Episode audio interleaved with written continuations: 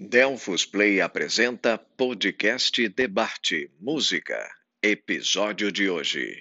O Sole Mio, Enrico Caruso, 1916.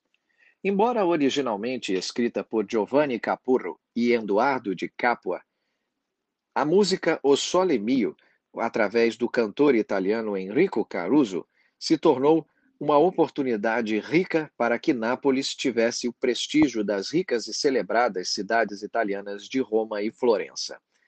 O tenor tinha uma bela voz natural e se tornou um dos primeiros artistas a obterem fama mundial.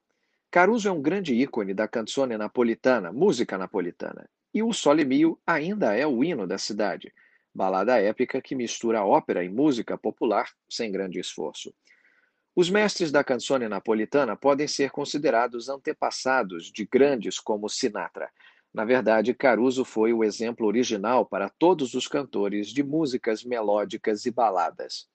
Sua versão de O Sole Mio se baseia e ganha força com o seu caráter grande napolitano.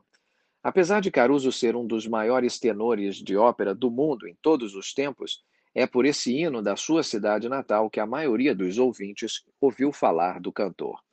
O Sole Mio se traduz como Meu Sol, e a música começa celebrando um dia ensolarado antes de se transformar numa canção de amor. Ela era popular antes de Caruso gravá-la, composta em 1898, ah, mas é a gravação de Caruso que torna-a famosa no mundo inteiro. Numa apresentação sua para a Ópera de Nova York, ele foi tão bem recebido que a plateia passou a sempre pedir que ele cantasse o Sole Mio em outras ocasiões. No palco e no disco, Caruso ajudou a tornar o Sole Mio um clássico e, de fato, a transformou num segundo hino italiano contemporâneo. Esta é uma produção Delphos Play. Para maiores informações sobre nossos cursos, visite as redes sociais arroba Play.